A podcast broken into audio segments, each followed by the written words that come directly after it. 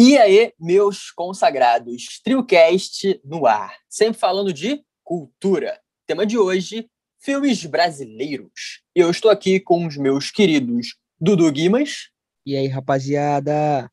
E o Luiz Felipe. E aí, consagrados? O cinema brasileiro é muito rico e já passou por muita coisa. Tem uma história por partes brilhantes e por outras nem tanto. Nós separamos quatro filmes clássicos do cinema nacional para comentarmos e indicarmos, se você ainda não os viu, sendo eles O Alto da Compadecida, Central do Brasil, Cidade de Deus e Tropa de Elite. E para quem ainda não assistiu a algum dos filmes citados, fica esperto, porque iremos falar onde eles estão disponíveis. Então, bora para nossa análise.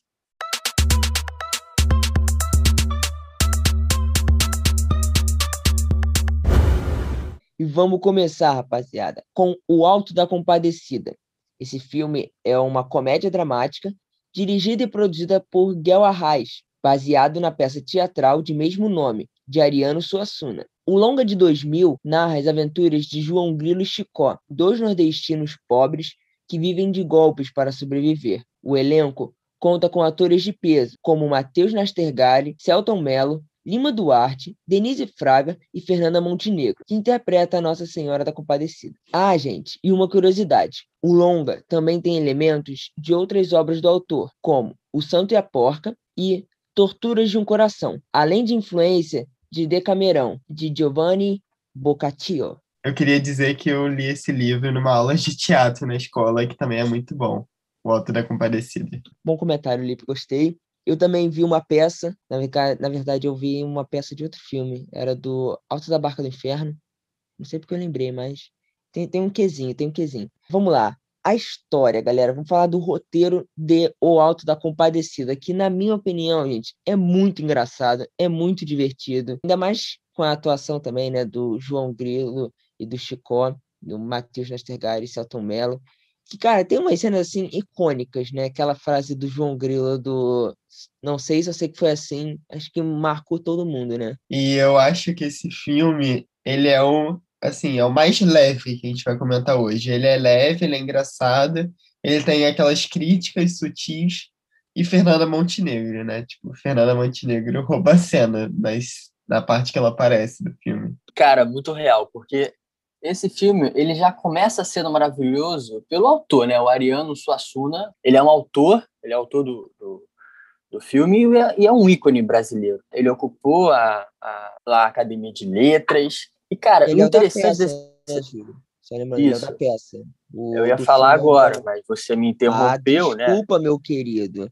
Fazer o quê, né? O cara é precoce, pô. Pô, tô brincando, tô brincando. Mas enfim, o interessante desse filme, né, que como o Dudu já já mencionou, é uma peça teatral, né, de três atos, é, é a questão que, cara, meio que apresenta as dificuldades né, do, do, sertão do, do, sertão nordestino são abordados no longa, mas, cara, de maneira leve, né, de maneira descontraída. Isso que eu acho é genial. Eu acho que isso é genial, porque meio que a empatia que se estabelece com os personagens, que a gente vai falar logo em seguida, é de uma leveza genuína, porque por mais que seja triste em si a história, você sente, você sente de maneira leve, de maneira descontraída. Então, eu acho a essência desse povo, eu, eu acho maravilhoso. O mais legal, assim, é que esse filme, ele é leve, mas ele também tem assuntos sérios e ele tem críticas sociais, assim. Então, é, é aquele filme que você ri muito, mas depois você pensa. E eu acho que por isso que ele virou um clássico. É essa coisa da comédia dramática. Ele te faz rir, mas também te faz colocar a mão na consciência e pensar sobre as coisas que acontecem no país.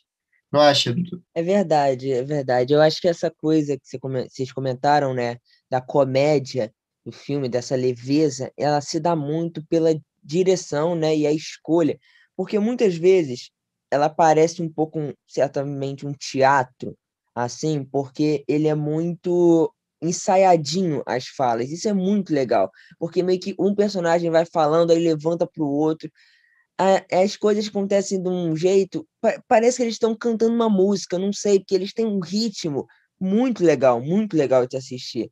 É, você se diverte, é engraçado, é gostosinho, sei lá. É um filme que me impacta muito. Toda vez que eu vejo, eu fico muito feliz, assim, eu saio do filme meio contente, assim, meio alegre. É um filme muito legal. E também é um filme que eu acho muito maneiro a coisa que eles botam de Jesus ser negro. É, é legal porque até o João Grilo, ele fica surpreso, eles fazem isso de um jeito divertido também, de um jeito meio que, cara, Jesus pode ser qualquer um, sabe? Jesus não tem que ser branco, de olho claro, é, daquele cabelo, é, né, cabelo grande, barbudo, não sei o quê. A ideia é que Jesus é muito mais uma, uma ideia que se passa, né? Não vou entrar aqui em religião, mas eu acho legal essa mensagem que o filme passa, né? Do que realmente uma personificação de algo. Eu ia até falar disso, que é um ponto muito engraçado, que é um filme que é subversivo ainda mais para o momento que ele foi lançado. Se eu não me engano, a peça é lá dos anos 50, aí o longa foi lançado em 2000, e, tipo, é um filme que a gente pode dizer progressista para época. A gente poderia falar isso? Vocês acham? Cara, de certa maneira, sim. Essa parte que o Dudu falou eu achei engraçado, até porque a figura de, de Jesus Cristo é, é uma visão muito humana, que está ali meio que para falar que, olha, meu povo, mantenham-se na fé, porque por mais que vocês sofram, o reino dos céus está aberto. Eu acho muito lindo isso, porque é um povo que, apesar das dificuldades, sempre está sorrindo e, como eu disse, é confiante na fé. Cara, como mostro nesse filme, né, no, na peça, o apreço aos santos, né, principalmente com o Chico e o João Grilo, né, acho que não tem nem cabimento, não tenho que criticar a, a, Fernanda Montenegro como Nossa Senhora, né, com certeza ela é incrível. E, cara, a alegria do, do Chico e do João Grilo é, é, muito engraçado, cara. Esse filme é, é, é uma comédia assim, que não tem como botar defeito. Oh, rapidinho, só que o Júlio fala para não interromper, só que ele vem me manda um Chico. Porra, é Chicó, cara.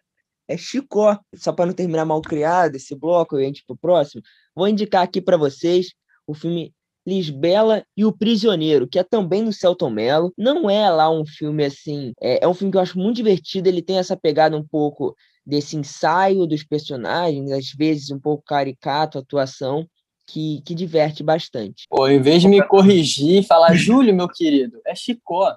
O cara não, espero terminar para ir lá e me corrigir. É porque daquela vez eu corrigi e você falou, espero eu terminar, não sei o quê. Aí eu esperei você muito ego aqui no podcast. Pô, eu, fa eu, fa eu falei mais cinco vezes Chico, falei mais cinco vezes, aí o cara deixa só para eu me, me errar. Pô, é sacanagem.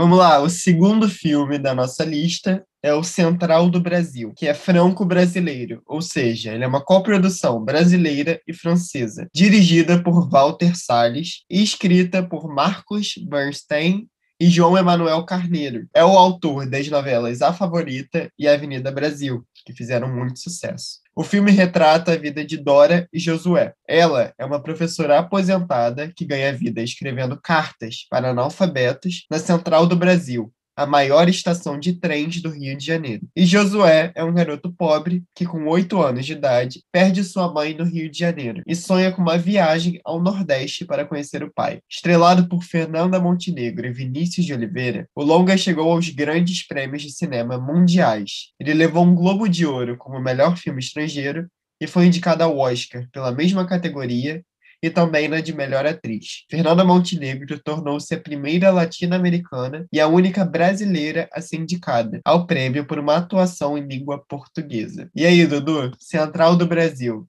Conta pra gente. Já vou começar com uma informação. Informação para vocês. A Dora existe. Sim, o Walter Salles se inspirou numa mulher que ela aparece, inclusive, no filme. É, no início do filme, aparecem várias pessoas, né? É, de frente para personagem da Fernanda Montenegro, que estão pedindo para ela escrever carta, né? E uma dessas pessoas é a Dora mesmo. Eu não sei se é Dora o nome dela, mas eu sei que ele se inspirou numa mulher lá que faz isso. Ela escreve cartas para as pessoas na Central do Brasil. É um filme que ele já começa com uma proposta bem legal, né? Porque ele mostra um lado do Rio de Janeiro que vem todas as pessoas de todos os lugares do Rio, mais as pessoas pobres, claro, é um lugar mais de periferia, mas que fica no centro da cidade, para quem não é do Rio. E é legal porque ele tem uma proposta de mostrar um pouco essa miséria, né? Um pouco disso que acontece no Brasil, mas também contar uma boa história, né? Eu acho que, claro, a situação da Fernanda Montenegro destrói Mas, mas calma, calma, vamos continuar aí com a direção e com o roteiro. O que, vocês acham, rapaziada? Central do Brasil, ele traz aquela coisa que a gente até estudou na aula do Bruno. Fala sobre o Rio de Janeiro, mas não daquela maneira convencional de novela da Pera lá, pera lá, eu vou ter que, vou ter que te interromper aqui. Como assim, gente? Olha só. Quem é Bruno? Tem que explicar para os consagrados. Ah, tá. Vou de novo.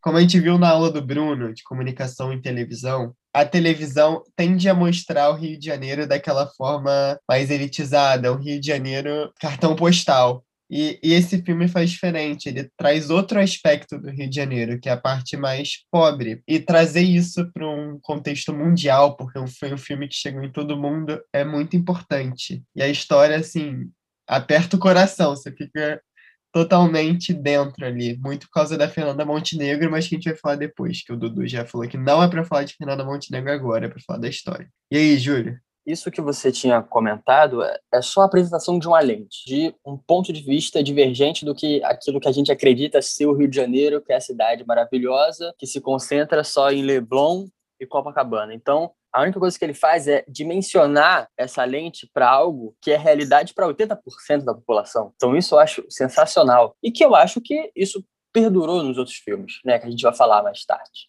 De atriz, eu ia falar, né? Mas eu, eu- não sei esse acordo que vocês fizeram aí para não mencionar. Mas tudo bem, né? Mas o fato, assim, a questão da imigração, que é tratada de maneira, assim, tão verdadeira com os personagens, a gente ganha no, no filme um certo afeto ao longo, ao longo desse, dessa trajetória cinematográfica, porque você também cria laços emocionais com os protagonistas. Isso que eu acho irado disso. Por exemplo, o menino Josué, né, que é interpretado pelo Vinícius de Oliveira, e a Dora, né, a Fernanda Montenegro, são os dois que se destacam, meio que externaliza aquele o verdadeiro amor de mãe, de certa maneira fazendo uma referência à novela que acabou agora na Globo, porque vai demonstrar o genuíno amor de mãe. O ponto é esse em questão. E, tipo assim, o fato dela não ser a mãe biológica parece que meio que vai intensificar mais essa relação, porque a gente vai ver no rosto, no semblante desse menino, uma pessoa carente, sabe, precisando de afeto, precisando de um amor de mãe, especificamente. Cara, é um drama de Walter Salles que, sério, eu acho que traz orgulho pro Brasil. Concordo 100%, Júlio. Essa coisa do amor de mãe, você foi ligeiro, porque é exatamente isso. Eu sou isso, cara, eu sou muito ligeiro. É, é, é Julinho, é Julinho, cara, é Julinho. Não tem como, né? Pronto, Dudu, É. fala de Fernanda Montenegro. tá? Não, não, é. Calma, gente. Olha só, porque pra gente não se perder aqui, vamos lá. Ele comentou do Walter Salles, é o diretor do filme. Ele tem uma, um- uma decisão na direção que é muito legal, é muito boa. Se a gente for ver o início do filme, a gente só tem planos mais fechados, planos. Até quando ele vai mostrar a Central do Brasil, como é um lugar fechado, parece sempre pequeno, sabe? Sempre mais, sabe, sei lá, mais enclausurado, assim. E quando ele, eles pegam o ônibus e vão para o Nordeste, aí agora a gente tem planos mais abertos, planos maiores, como se você tivesse, assim, com um, mais possibilidades, sabe? Um, um mundo grande à sua frente, sabe? Saindo um pouco desse paradoxo que só no Rio São Paulo que você tem, né? Esse grande, essas grandes oportunidades, esse grande, esse grande lugar, né? Para se, para se viver. E lembrando também que o Matheus Matheus Nascegari também faz esse filme. Ele é o irmão do Josué. Mas vamos lá, vocês querem falar de Fernanda Montenegro? Vamos falar de Fernanda Montenegro. Vai, manda lá, Lipe. Tá incrível, né, Dudu? Tamanha é a atuação dela que ela co- conseguiu ser reconhecida internacionalmente. Falou até hoje. Fernanda Montenegro teve seu Oscar roubado por Gwyneth Paltrow, que ninguém entendeu nada. E, e assim, é impressionante a atuação dela. Não que ela tenha feito algum papel que ela não se destacou. A Fernanda Montenegro se destaca em tudo que ela faz. Só que assim, nesse filme, pra mim, é a atuação mais marcante da carreira. Muito bom. É muito é tocante mesmo. Só queria fazer um adendo, né? Que esse filme meio que é o estopim do cinema brasileiro para o Oscar, né? Pelo papel dela, brilhante, da Fernanda Montenegro. E, é interessante, cara, porque de atriz, embora a gente tenha, tanto naquela época como hoje, um elenco brasileiro de nomes fortes, de peso, ela ainda se destaca. Isso é o que eu acho impressionante dessa essa manutenção, é, tamanho talento que ela tem. Quando a gente fala em cinema, cara, não tem como, é, é algo indissolúvel. Não tem como não pensar em Fernanda Montenegro. Não só não pensar, mas como parece que ela é a persona em si do cinema brasileiro. Ela tá muito bem nesse filme, é realmente uma das maiores atrizes brasileiras e é, não tem muito o que falar não. Ela é incrível mesmo. Essa coisa do Oscar, a gente tem que falar que ele só não ganhou porque A Vida é Bela é muito bom, né? Que é o filme que levou o Oscar de melhor filme estrangeiro, filme italiano também. Muito, muito legal, muito bom, muito bom. Eu, pelo menos mais velho hoje, tenho a noção que o Oscar não é a melhor premiação, não premia o melhor filme feito no ano. Talvez a premiação, né, o festival que chegue mais perto é o Festival de Cannes. É o, é o festival que chega mais perto de premiar o melhor filme realmente do ano. O Oscar é aquela premiação que vai passar na TV e todo mundo assistir, só que não necessariamente premia os melhores filmes. É, é porque ele tem, tem muita publicidade, ele tem muita publicidade que eu digo, ele é um filme que tem que ser talvez tanto filme quanto entretenimento, sabe? Tipo, não que o filme não seja um entretenimento, mas é porque a arte não necessariamente ela vai entreter todo mundo. Então, e o Oscar, ele quer que você entreta, nem sei se isso está certo, mas entretenha, ele tem entretenimento para muita gente, sabe?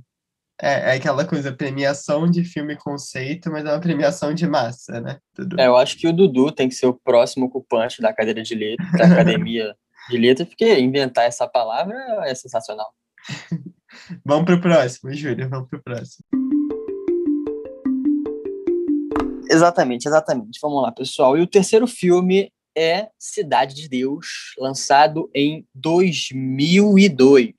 O longa de ação narra o crescimento do personagem Buscapé, um jovem pobre, negro e sensível, cercado por muita violência. Ele vive na Cidade de Deus, favela localizada na zona oeste do Rio de Janeiro. Amedrontado com a possibilidade de se tornar um bandido, Buscapé se encanta pela fotografia e, a partir desse olhar, ele analisa o dia a dia da favela em que vive, onde a violência aparenta ser infinita. Baseado no livro de mesmo nome escrito por Paulo Lins, o filme é dirigido por Fernando Meireles e tem no elenco Alexandre Rodrigues, Alice Braga e seu Jorge. Além disso, foi indicado a quatro prêmios no Oscar, sendo eles melhor diretor, melhor roteiro adaptado, melhor fotografia e melhor montagem.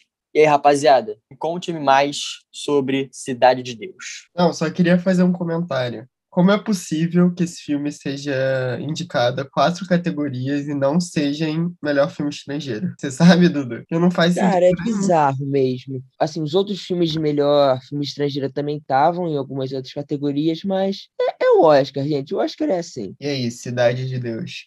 Cidade de Deus é, eu acho que é o filme que quando se pergunta para a maioria dos brasileiros qual é o filme que mais te marcou nacional, lá, cinco em cada dez falam Cidade de Deus, não é verdade? É um filme muito marcante. E eu, a primeira vez que assisti, assim, gente, eu moro em Jacarepaguá. E quando quer ir pra Barra, quer ir pro. lá pra lá, né? Pra lá. Tem que passar, às vezes, pela Cidade de Deus, tem dois caminhos, um deles você passa. Eu fiquei com medo de passar por ali, porque, pô, você vê o filme, cara, um filme muito impactante, né? Um filme chocante em muitos aspectos. É um filme com. Cara, eu acho, pelo menos a, o início do filme, aquela aquela virada, né? A passagem de tempo, que é só com a câmera girando em torno do Buscapé no início do filme. Cara, aquilo é muito maneiro, é muito maneiro. Que ele tá no gol, aí a na verdade ele tá pegando a câmera dele assim, Aí a câmera começa a girar em torno dele e ele tá no gol quando criança. Cara, aquilo é demais, aquilo é demais. O filme tem uma é, questão técnica do filme, como assim, cinema é, é quase impecável, né? É muito bom. Júlio, eu acho que esse é aquele filme, vê se, se você concorda comigo, que daqui a 50 anos ainda vai ser muito comentado. Concordo. É, até porque teve um filme, né? Cidade de Deus depois de 10 anos, se eu não me engano. E, cara, com certeza, eu acho muito necessário ter um filme Cidade de Deus 30 anos depois, 40 anos depois. Não foi um marco, é um marco da cinematografia. Isso aí não tem dúvida. Ponto.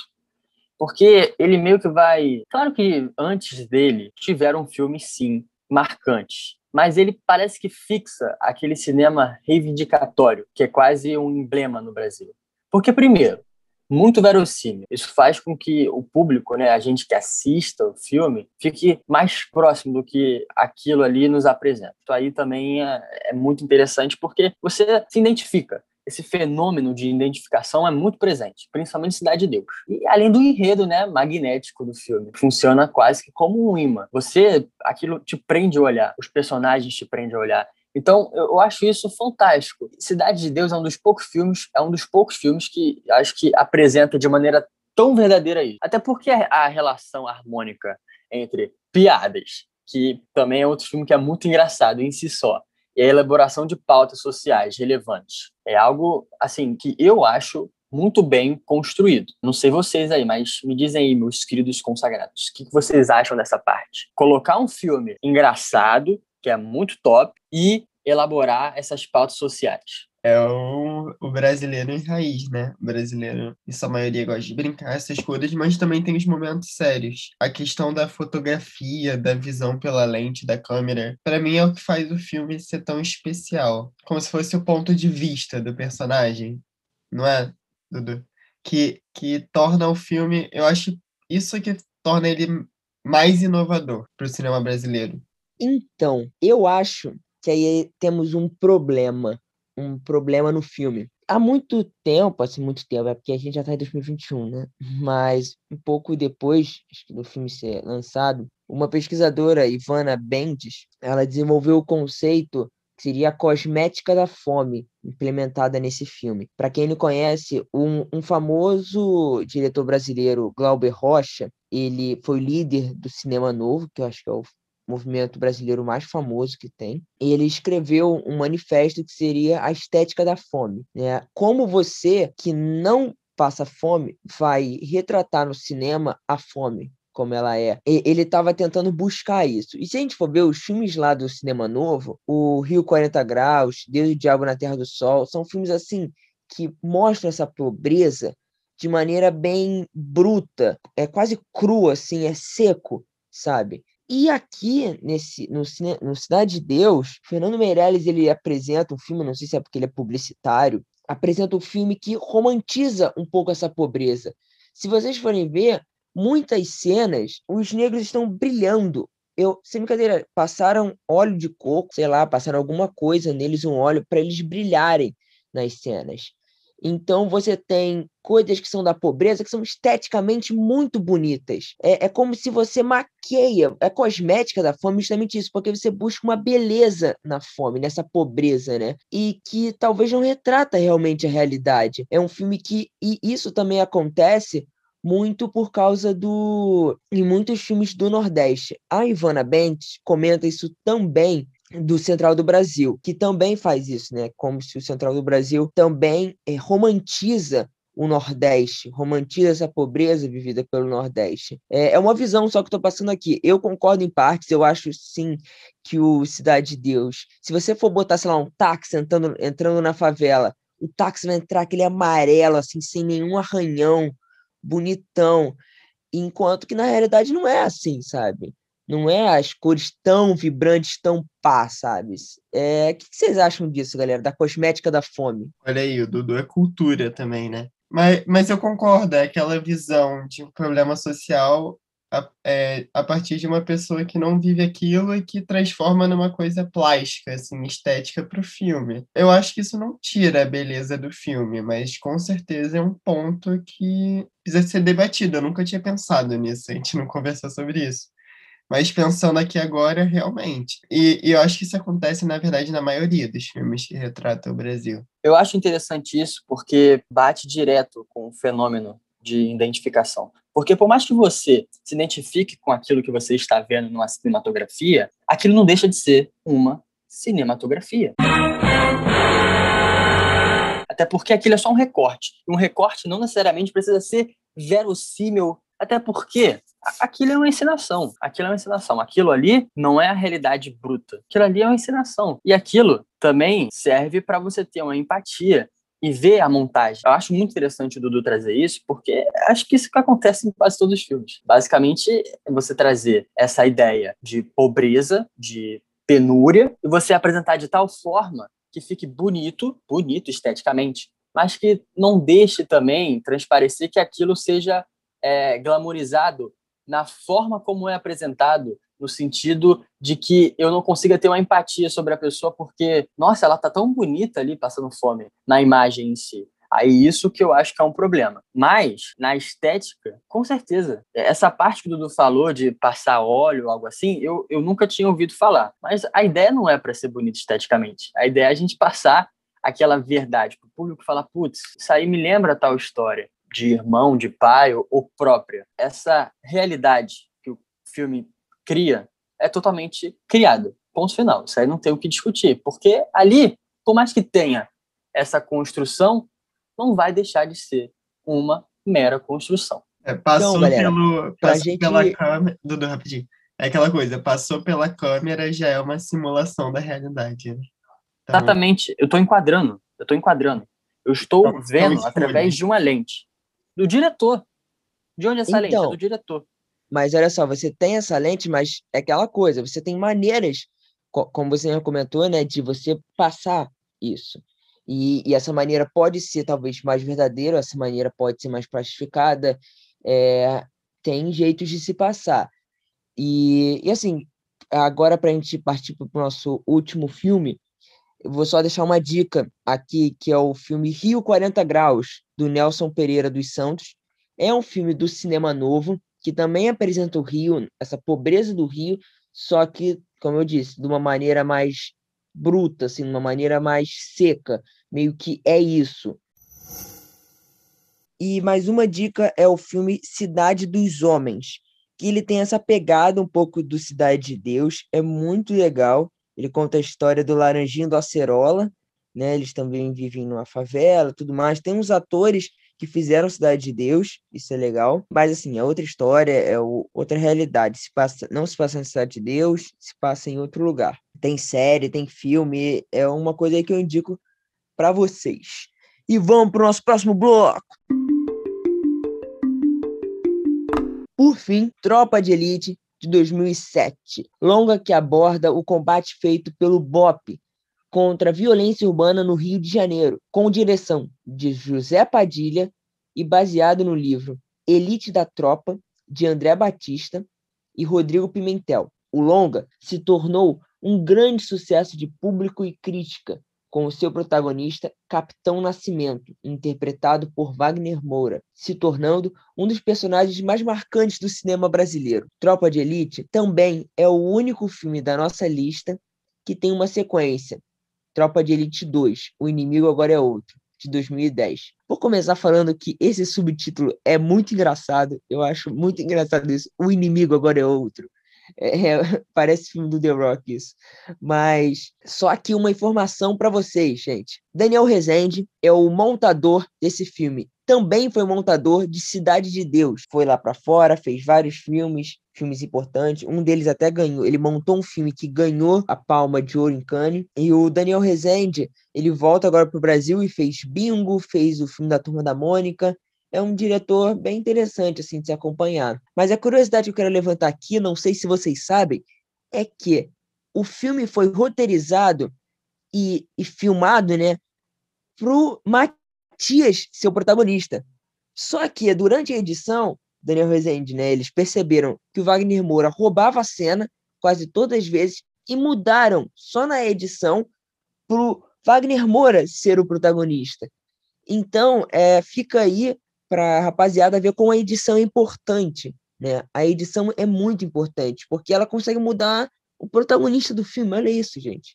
Vocês sabiam dessa? Quer dizer, o companheiro seu cai no chão baleado, você vai pegar esse fuzil e vai fazer o quê? Vai jogar no chão? Não, senhor. Vai enfiar no c... Então bota Bandoleira? Eu não fazia ideia. Não sabia. 20 anos de curso, pô! E, e, é muito louco, né? Porque o filme, ele ganhou... Eu acho que grande parte da repercussão dele foi pelo Capitão Nascimento ter caído na graça do público. Sendo um personagem que, assim, lembrado e vai ser lembrado para sempre na história do cinema. Por causa do jeito dele, dele ser aquela, aquele policial que não poderia, que nunca, que não iria cair no, na corrupção, que tinha que ajudar a família dele, que ele tinha que largar a polícia pela família. Então, acho que ele é um personagem que o brasileiro abraçou por uma questão de identificação, de alguma forma, dele ser uma, como se fosse uma figura que o brasileiro idolatra, e eu acho que o filme funciona muito por causa dele. Se tornou um sucesso por causa dessa interpretação do Wagner Moura. Hum, eu fico meio na dúvida aí desse fenômeno de identificação com o Capitão Nascimento. Até porque eu já vi teorias, cara, já ouvi falar em teorias, deixando bem explícito que é uma teoria,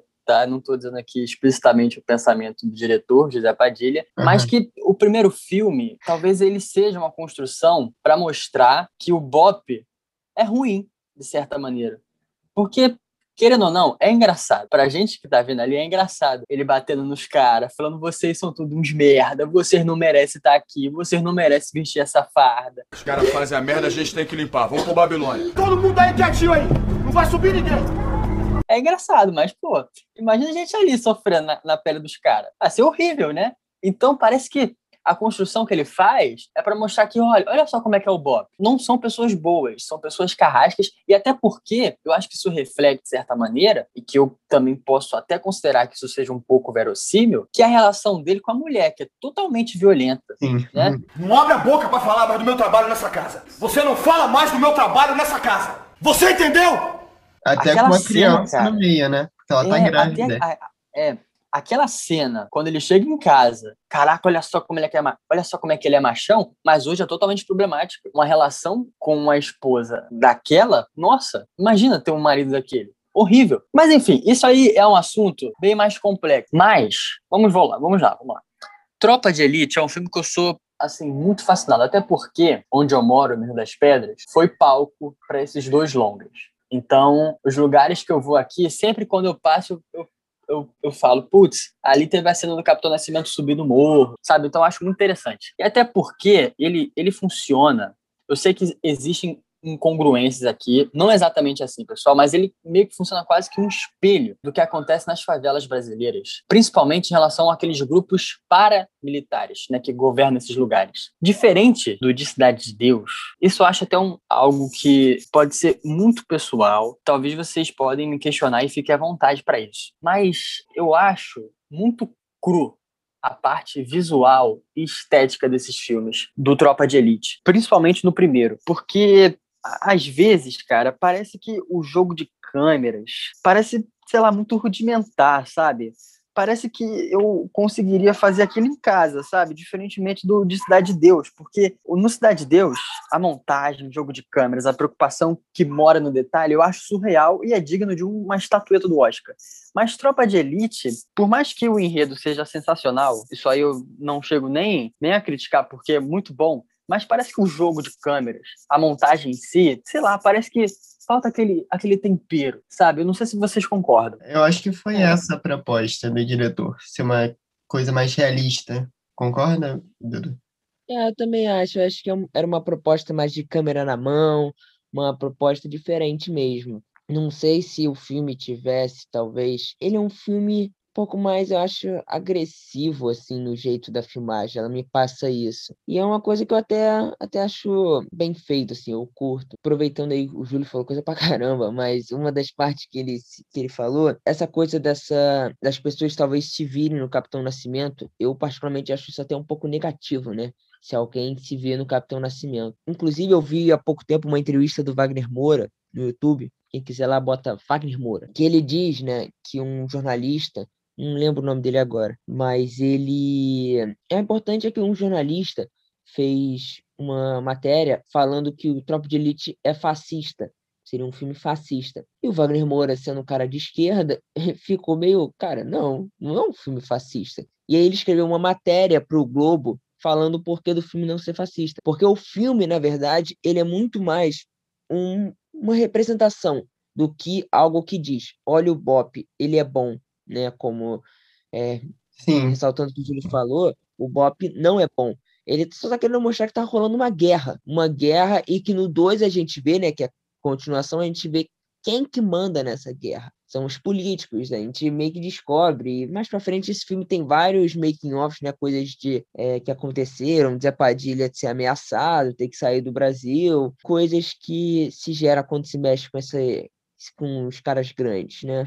Uma coisa, eu acho que esse filme não, ele não tem a proposta de falar o Bop é bom, o Bop é ruim. Eu acho que ele é, uma, é um filme que tenta passar a realidade. E dentro das organizações tem as pessoas que são, são legais, tem pessoas que não são, tem pessoas que são corruptas, tem pessoas que não são. E eu acho que essa é a proposta do José Padilha. E infelizmente, eu acho que o, o Capitão Nascimento foi um personagem que o brasileiro admirou por algumas características que não são tão legais. Mas eu acho que muitos brasileiros se sentiram representados por verem um personagem tendo o mesmo tipo de atitude que eles teriam naquela situação, sabe? É aquela coisa do de, de contra a corrupção, de aquele jeito de herói. O, o Capitão Nascimento, na minha visão, pelo menos, ele tem esse ato meio heróico, mesmo fazendo coisas que não são tão, é, tão legais, assim. Tanto que a relação dele com a mulher, assim é. Mas, ao mesmo tempo, o Capitão Nascimento ele quer deixar a polícia e o perigo para cuidar do filho. Então, eu acho que são vários pontos que tornam o personagem humano e que geram identificação com as pessoas. Olha, é, a exposição do, dos acontecimentos, a narrativa, junto com a trama que vai envolver os personagens, cara, eu não critico, eu funciono. É muito legal.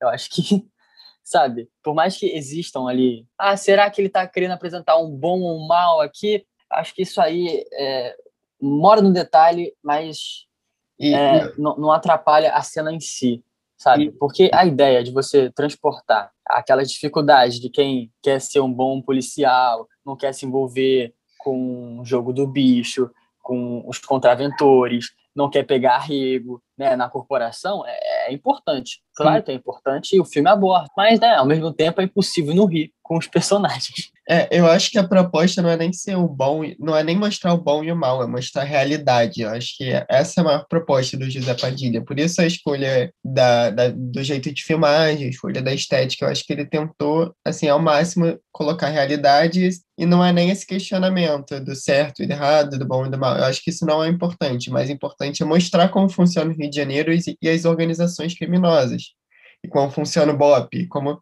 é esse ciclo que o José Padilha quis mostrar na minha visão, não é esse julgamento do certo e errado. E uma pergunta: vocês acham que Tropa de Elite precisava ter sequência ou seria melhor como um filme solo? Eu acho que a sequência ela é legal, ela agrega ao, ao, ao primeiro filme, né? Claro, eu acho, eu acho o primeiro melhor. Eu, eu acho que não precisava de sequência. Tem uns filmes que são muito bons e que deveriam ter fechado nesse. Eu acho que o segundo, é, como você falou, ele é legal, ele acrescenta algumas coisas, mas eu prefiro histórias fechadas em, no, no primeiro filme. Eu acho que só um teria sido melhor. E o Júlio? Eu acho a sequência legal. Mesmo nível do primeiro, um pouco abaixo, melhor? Tô te zoando, não. Vou te dar uma resposta digna. Cara, enfim, só para não alongar muito. Acho que o, o 1 um se destaca, eu acho que nos mesmos moldes do segundo, mas em alguns outros mais. O 2 eu acho que tende a ter um tom mais político, mas eu acho que o 1, um, eu acho mostra mais essa pegada agressiva de como, é, na, de como é estar na favela. É mais fidedigno. Então, eu acho que eu fico com o 1, um, mais o 2. É um filme também muito bom. E agora a gente tem um momento do guia dos streamings, que a gente vai contar para vocês onde é que está cada filme. Se você ainda não viu ou quer rever, vamos lá. O Alto da Compadecida está no Telecine Globoplay. Central do Brasil, Telecine e Globoplay. Cidade de Deus, Telecine, Prime Video e Globoplay. E Tropa de Elite está no Telecine e Netflix. E é isso, pessoal. O episódio fica por aqui. Agradecemos demais a sua presença e até o próximo TrioCast. Abraço. Valeu. Até o próximo. Então, galera, esse episódio fica por aqui. Brigadão por ter ouvido até o final e tamo junto. Esse podcast é realizado por três amigos. O Luiz Felipe, que faz jornalismo e adora séries, livros e podcasts. O Júlio Castro, que também faz jornalismo e é amante de documentários. E o Dudu Guimas, que faz publicidade e cinema e adora os Beatles e a Pixar. O podcast está disponível no Spotify, Apple Podcasts, Google Podcast e YouTube. Não esqueçam de nos seguir no Instagram, arroba trio, Até semana que vem.